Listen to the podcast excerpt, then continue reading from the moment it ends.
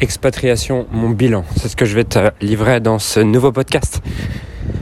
Alors c'est c'est quelque chose que j'ai euh, dont j'ai parlé avec pas mal de personnes en individuel ou avec mes clients ou quoi. Euh, le bilan de l'expatriation et je pense que ça serait vraiment intéressant euh, d'en parler dans ce podcast puisque personne ne parle de ce côté-là. La plupart des gens vont parler du côté waouh c'est trop cool, tu payes plus d'impôts, je vis au bord de la mer et tout. Et moi, j'aimerais te donner une vue objective de l'expatriation et j'aurais peut-être j'aimerais te partager à mon avis ce que j'aurais aimé savoir en fait lorsque je l'ai fait. Alors la première chose c'est que l'année dernière je me suis séparé de mon ex et euh, en fait au moment où je me suis séparé ça faisait un an que je lui disais waouh j'aimerais bien aller à Malte et tout et machin et elle elle me dit bah non on est bien en France donc je comprenais tout à fait ça. Et puis quand on s'est séparés, je me suis retrouvé en train de visiter un appartement à Nantes. Et en visitant l'appartement à Nantes, je me suis, le, gars me dit euh, oui, il y a un autre locataire qui est très intéressé et tout ça. Et je me suis dit mais en fait pourquoi est-ce que je me bats à essayer de réserver un, à essayer de louer un appart euh, comme ça dans une ville dont je m'en fous? Alors que c'est justement le moment. Pourquoi est-ce que tu veux, pourquoi est-ce que je vais m'enterrer en fait 2-3 ans à 2-3 ans à Paris alors que 2-3 euh, ans à Nantes alors que je pourrais réaliser mon rêve de m'expatrier et de vivre au bord de la mer et tout ce qui allait avec. Donc voilà. Du coup, à ce moment-là, je me dis euh, ok, je pars. Le truc, c'est que derrière, j'ai des synchronicités de ouf qui arrivent. Euh, moi, j'ai quelqu'un qui, qui qui habite à Malte qui m'envoie un message. Je sais qu'elle a fait une super, euh, super montage fiscal. Et elle me dit Ah, si tu veux, je peux faire. Enfin, elle me dit Ouais, je pourrais travailler pour toi ou quoi. J'ai dit Non, ça m'intéresse pas. Mais je sais qu'elle a fait un super montage et tout. Donc je lui dis Ok, fais-moi mon montage.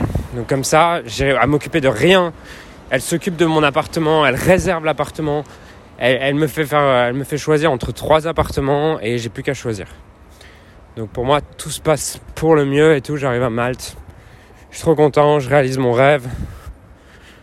Je réalise mon rêve de d'être expatrié, de vivre au bord de la mer, d'avoir l'appartement de mes rêves en fait au bord de la mer ou quoi. Et là, à cette époque-là, je, je voyais une autre fille et j'envoie un message, j'envoie une, une vidéo là de, de mon appartement au bord de la mer ou quoi. Et là, elle me dit un truc qui me, brise le cœur. J'ai envoyé la vidéo, elle me fait Happiness is real. Elle me répond, elle me répond ce message. Happiness is real only when it's shared. Le bonheur est réel uniquement lorsqu'il est partagé. Et au moment où elle me dit ça, moi ce que je ressens c'est putain, elle a tellement raison. Je suis à l'autre bout du monde, mais je suis seul en fait. Je suis tout seul dans la barre de mes rêves avec mes millions et j'ai l'air bien con. et voilà, c'est ce que je ressens à ce moment-là. Et, hum, c'est un peu en fait la, c'est un peu la sensation que j'ai eue en étant à Malte. Hum, c'est oui, il y a un cadre qui est magnifique. J'ai beaucoup, j'ai beaucoup aimé le climat, j'ai adoré le climat. Hum, le climat est vraiment très agréable. L'hiver, ça descend pas en dessous de 15 degrés. Ensuite, au-delà de, au-delà de l'hiver, l'été il fait super beau, c'est très agréable le soir d'aller se baigner à, 19h, 20h après la journée de travail. L'eau est sublime. Euh, l'été, est vraiment agréable à Malte. Voilà, donc le climat est dingue. Euh, le littoral, moi, c'était important pour moi de vivre au bord de la mer, mais en fait, pas autant que je le croyais, puisqu'aujourd'hui, j'aspire à vivre J'aspire à vivre euh, en ville. Mon envie, c'est de vivre en ville aujourd'hui. Donc, donc voilà, ça c'est ce qui. S'est passé par rapport au climat. Maintenant, j'ai pas aimé. Euh, j'ai pas aimé la nourriture par exemple, et c'est quelque chose d'hyper important pour moi de bien manger. Pas forcément bien manger euh, en mode green tout le temps quoi. Ça m'arrive de manger un peu green, de manger mais en tout cas, j'aime me régaler. J'ai eu un blog sur la cuisine et la pâtisserie. J'aime euh, j'aime la bonne nourriture en fait. Et ça, ça m'a beaucoup manqué. Ensuite, je pense que le truc qui m'a le plus manqué, dont j'avais peut-être pas conscience, c'est euh, la qualité de la connexion la qualité de la connexion et la profondeur de la connexion avec les autres êtres humains lorsqu'ils n'ont pas la même culture et pas le même langage que toi. C'est-à-dire que je me suis fait des... J'ai rencontré des gens en fait qui étaient, qui étaient pas français ou quoi. Et j'ai toujours eu l'impression que la connexion restait assez superficielle et que t'étais plus avec ces gens-là. Quand je passais du temps avec ces gens-là, c'était plus pour pas être seul que parce que j'avais une profonde connexion avec eux. Et moi, aujourd'hui, une chose qui est vraiment importante pour moi, c'est lorsque c'est que je rencontre des gens, avoir une vraie connexion et sentir que, que la conversation est réelle, que la conversation est authentique, que je peux parler de mes peurs, je peux parler de mes, mes inconforts et de ce qui va avec. Et que, euh, que l'autre aussi va le faire. Et en tout cas, comme, comme, comme il y a. Déjà, la culture est pas la même, l'humour est pas le même. Voilà, il y a plein de choses que même si tu peux te faire des amis en anglais, bah, c'est pas pareil en fait. Et ça, c'est quelque chose qui me manque. Là, par exemple, je suis à Paris depuis 10 jours et hum, j'ai été dîner avec des entrepreneurs presque tous les jours en fait.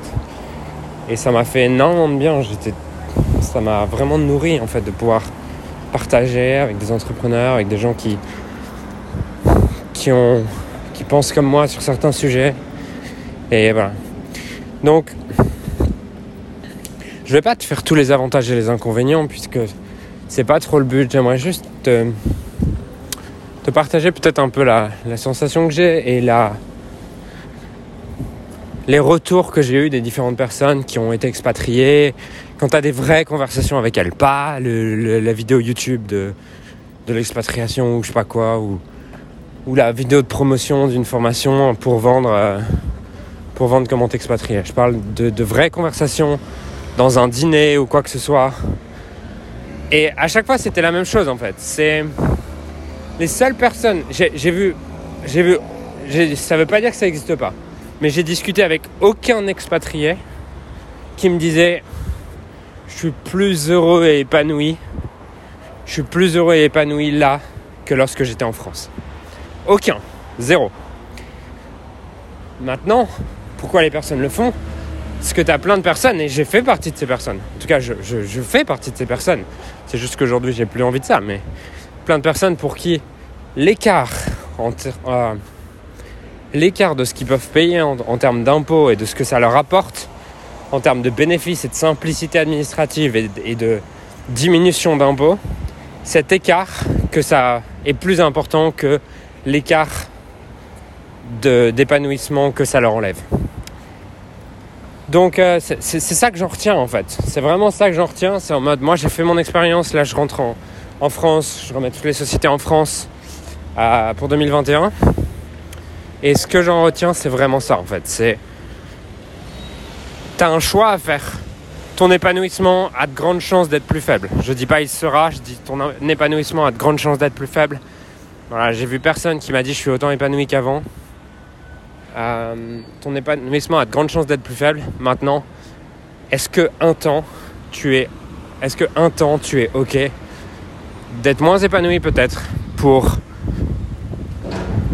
d'autres choses qui sont importantes pour toi, comme peut-être le fait de mettre de l'argent de côté, le fait de, de créer un plus gros business, le fait de pouvoir réinvestir cet argent, le fait de pouvoir faire travailler cet argent, bref. S'il y a quelque chose de plus important pour toi à côté, fais-le. Sinon, tu risques d'être déçu. Et tu sais, on voit beaucoup de, vidéos de waouh, c'est trop bien et tout ce qui va avec. C'est facile de montrer. C'est facile de ne montrer qu'une face en fait de l'équation. Et pour avoir franchement discuté avec des dizaines d'entrepreneurs expatriés, j'en ai pas vu un qui m'a dit waouh, je suis, aussi épanoui, je me sens aussi bien. Donc voilà, c'est c'est mon c'est ce que j'aurais aimé entendre en fait. Et pour moi, l'arbitrage que tu dois faire, c'est c'est qu'est-ce que je suis prêt à lâcher pour peut-être gagner plus d'argent. Et, ça a du sens en fait de faire ça, tu vois. Je le regrette pas en fait. Je regrette pas de m'être expatrié. Je regrette pas d'avoir eu des avantages fiscaux pendant euh, une année. Je regrette pas d'avoir expérimenté le fantasme que j'avais de vivre au bord de la mer. Parce que c'est marrant, en tant qu'être humain, on, a toujours, veut toujours ce qu'on n'a pas. Et du coup, tendance à vouloir des trucs sans les avoir vécus et quand tu les vis, tu te dis, bon, ah bah ok, La mer, par exemple, je suis arrivé en novembre, je me suis baigné en novembre. Après, j'ai arrêté de me baigner parce que c'était devenu une norme en fait.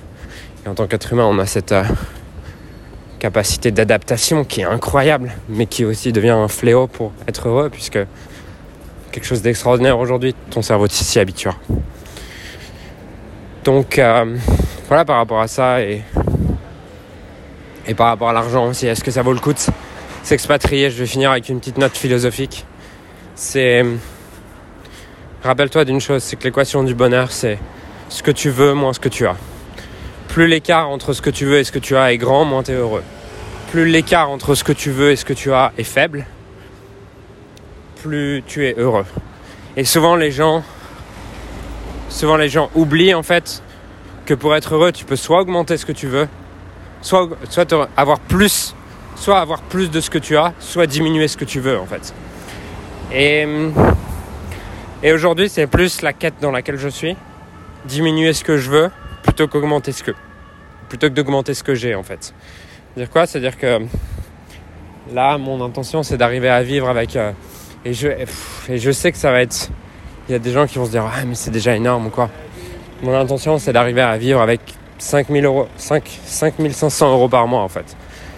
Et de, de vraiment vivre avec 5500 euros par mois et limiter tous mes désirs à 5500 euros par mois. Euh, voilà, parce que j'ai expérimenté le fait de dépenser de plus en plus. C'est, c'est cool, je suis content de l'avoir expérimenté. Maintenant, ce que j'ai vu, c'est que ça me rend pas plus heureux. Au contraire, ça me fait aller chercher des désirs de plus en plus grands. Et ce que je veux aujourd'hui, c'est une vie qui a du sens, une vie dans laquelle j'ai de la gratitude pour ce que j'ai et pour ce que je suis. Et hum, ma quête aujourd'hui, c'est bien sûr de continuer à augmenter ce que j'ai, mais que parce que j'apporte plus aux gens. Euh, mais ma priorité est surtout d'apprécier ce que j'ai déjà. Voilà, je te laisse avec ça. Je te souhaite une magnifique journée et je te dis à très bientôt pour un prochain podcast. J'espère que tu retires quelque chose de ce podcast. Si tu veux euh, contribuer à ce podcast, laisse une review sur le site sur lequel tu écoutes ce podcast. Et je te dis à très vite. Ciao